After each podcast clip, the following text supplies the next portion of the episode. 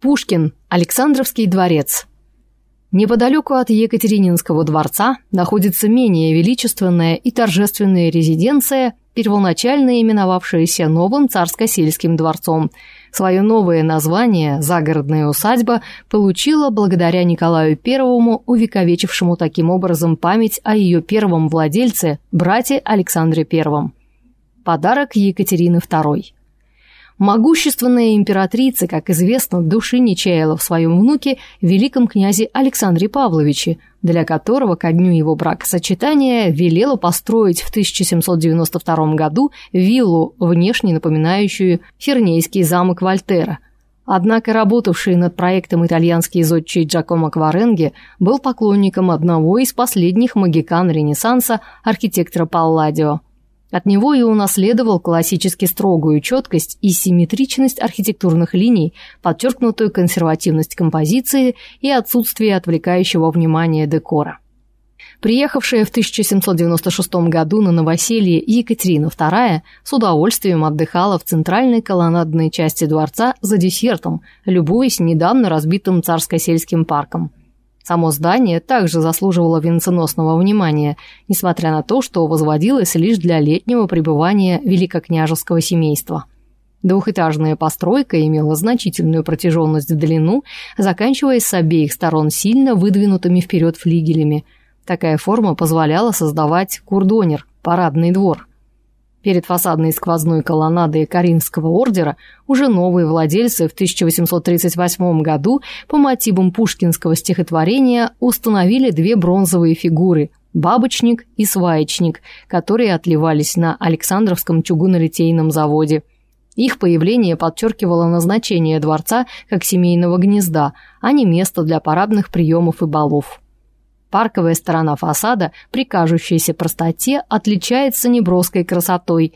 В этой части особняка выделяются полуротонда с террасой в серо-белом мраморном обрамлении, покрытые полусферическим куполом, а также большие колонные окна на всю высоту здания, чередующиеся с обычными проемами. Внутренняя планировка и интерьер. Обустройство внутренних помещений производилось по анфиладному типу – Привлекающие внимание своим белоснежным мраморным блеском залы парадные анфилады размещались по садовому фасаду резиденции. Центральный полуротондный зал, в свою очередь, с помощью ширм делился на средний полукруглый, восточный портретный и западный бильярдный, известный также как «малиновая гостиная». В левом крыле первоначально находилась угловая гостиная, библиотека, концертный зал, оформленный в римском стиле, и жилые комнаты. В правом расположилась домовая церковь.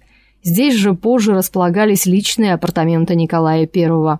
Надо сказать, что с приходом каждого нового владельца происходило переустройство дворца, смена интерьеров и техническое его переоснащение.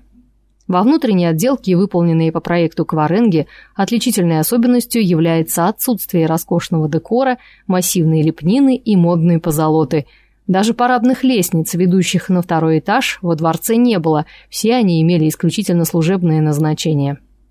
В конце XVIII – начале XIX века над созданием интерьеров работали столярных дел мастер Шпангольц, оформитель Маклорд и другие специалисты. Живописцы-декораторы Джакомо и Феррари занимались росписью плафонов и стен. Но, пожалуй, по выполненному объему Никто не превзошел монументалиста Скотти, который сумел в разных стилях придать индивидуальный художественный облик каждому из 14 декорированных им помещений. Век 20 – наши дни. С 1918 года дворец стал государственным музеем быта царской семьи. Во время Великой Отечественной в оккупационный период в нем размещались войска СС и гестапо. Территорию перед особняком они превратили в кладбище для своих войск.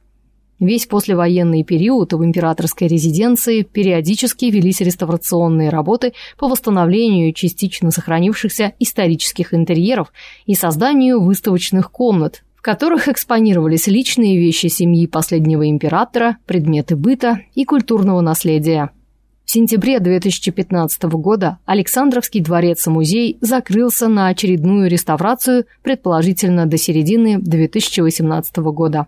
Экскурсия озвучена специально для портала петербург.центр. Мы раскроем самые захватывающие петербургские тайны и проведем вас по лучшим историческим местам северной столицы. Петербург.центр. Ваш аудиогид по Санкт-Петербургу.